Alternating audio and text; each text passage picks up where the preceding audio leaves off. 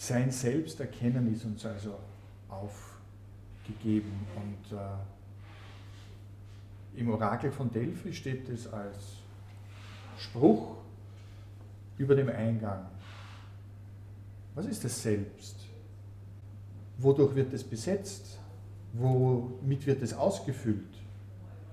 In dem Moment, wo ich mir meiner selbst bewusst bin, wo ich, wo ich darüber nachdenke, wer ich sein kann, bin ich eigentlich schon sehr voll und bin gefüllt und habe eine lange Geschichte hinter mir, ob es jetzt eine Primärsozialisation ist in einer, in einer Familie, in, Art und, in der Art und Weise zu handeln, wie, wie ich es aufnehmen musste oder gar nicht die Möglichkeit habe, darüber zu reflektieren, weil das einfach für mich die Welt ist, in der ich hineinkomme. Ob es jetzt eine Familie, ob es eine Sippe ist oder ob das früher ein, ein Stammeskollektiv oder so etwas war. Ja? Das heißt, es sind so Mikro, Mikrototalitäten, wo der Einzelne oder die Einzelne aufgehoben ist. Man muss sich darüber keine Gedanken machen, das ist die Welt, in der ich bin.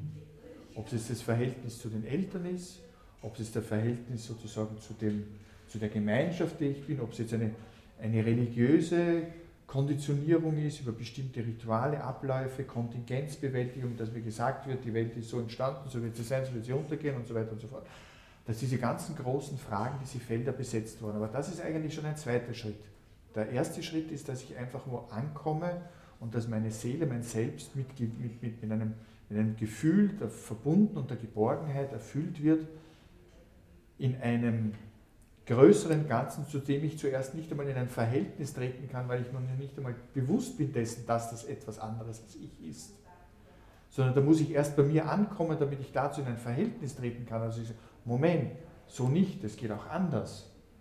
Das habe ich nicht verstanden, das möchte ich noch erklärt bekommen. Dann bin ich schon in einem zweiten Schritt. In dem ersten Schritt erfüllt mich da etwas, wogegen ich mich eigentlich gar nicht wehren kann und nicht dem ich aufgehoben bin. Und das ist zum Beispiel witzigerweise in der, in der, in der, in der Jetztzeit ähm, wird ein schamanistisches Ritual so verstanden, das heißt, ich bin irgendwie auf meinem Selbsterkenntnisprozess, ich komme nicht mehr weiter in meiner Selbstverwirklichung, jetzt muss ich in ein Zelt hineingehen, dann kriege ich dann irgendwie Ayahuasca, dann schreibe ich mit Saison, dann sehe ich irgendwie die Sterne und wenn ich dann hinausgehe, dann habe ich die Erkenntnis und dann bin ich wieder ich selbst. Das hat mit einem schamanistischen Ritual im eigentlichen Sinn überhaupt nichts zu tun. Ja? Weil die, der, der, ursprüngliche Schamane holt ein Individuum oder einen Einzelnen, der sich aus dem Verband gelöst hat, wieder in diesen unmittelbaren Verband zurück, in diese Gemeinschaft. Nur diese Gemeinschaft haben wir schon lange verloren. Die gibt es für uns in der Form nicht mehr. Weil wir eine lange Kulturgeschichte haben des Überformtwerdens mit einer Dichotomie oder mit einer Differenz, aus der wir nicht rauskommen. Karl Jaspers hat es genannt, die Achsenzeit, als die großen, sozusagen als das Zeitalter der großen Religionsgründer kam, ob das jetzt Buddha, Christus, ob das der Talmud war und so weiter, ob, ob das sozusagen die großen Systeme waren, da ist das Individuum eigentlich aus diesem unmittelbaren Verband herausgerissen worden. Und die Seele hat in, in, in ihrem Verhältnis zu diesen ganz großen Systemen eigentlich sich selbst schon verloren. Das heißt, es sucht eine Ursprünglichkeit, die es nicht mehr wiederfinden kann. Und dann suchen wir uns irgendwelche Ablenkungen, Ersatzhandlungen, wo wir glauben, dass wir das wiederfinden werden. Wie war das damals in Delphi? Du hattest einen tagelangen Reinigungsprozess, ob das jetzt über Waschungen abgelaufen ist, ob das über rituelle Speisen abgelaufen ist, dass du sozusagen erst einmal ähm, dich so weit vorbereiten musstest, wenn die Pythia, das heißt die da in dem Apollo-Tempel drinnen gesessen ist, wo dann die Dämpfe aus dem Erdreich herauskamen. Heute weiß man, dass das Ethylen war. Ja, vulkanische Verschiebungen, dort sind Ethylendämpfe herausgekommen und dadurch war die Wucke.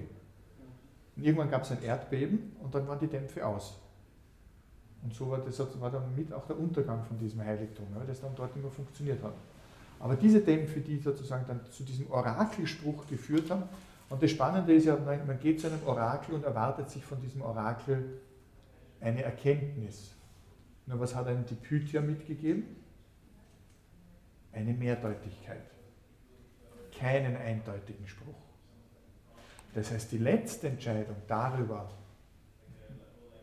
was der oder die Fragende da tut, welche Handlung sie dann setzt, ist zwar durch den Prozess begleitet worden, dass man dort Gespräche geführt hat, dass man die Zeit aus dem Alltag herausgerissen wurde, dass man sich sozusagen endlich auf das besinnt, was einem wichtig ist, dass man sich mit sich selber beschäftigt. Aber im Grunde hat das Orakel dann nur gesagt, äh, du kannst dich an dem Spruch orientieren, aber die letzte Entscheidung liegt bei dir, die dann auch die Auswirkungen hat im Hinblick auf deine Selbsterkenntnis, weil du wirst dich über deine Handlungen in deiner Verantwortung dann selbst erkennen aus den Konsequenzen, die sich ergeben. Und jetzt frage ich euch, ob sich da seit also 1000 vor Christus bis heute viel geändert hat? Nein. Zero, genau, da hat sich gar nichts geändert. Im Endeffekt sind wir in unserer Eigenverantwortung und stehen in der Eigenverantwortung. Wir können uns selber bei unseren Handlungen zuschauen und daraus versuchen herauszubekommen, wer wir sind.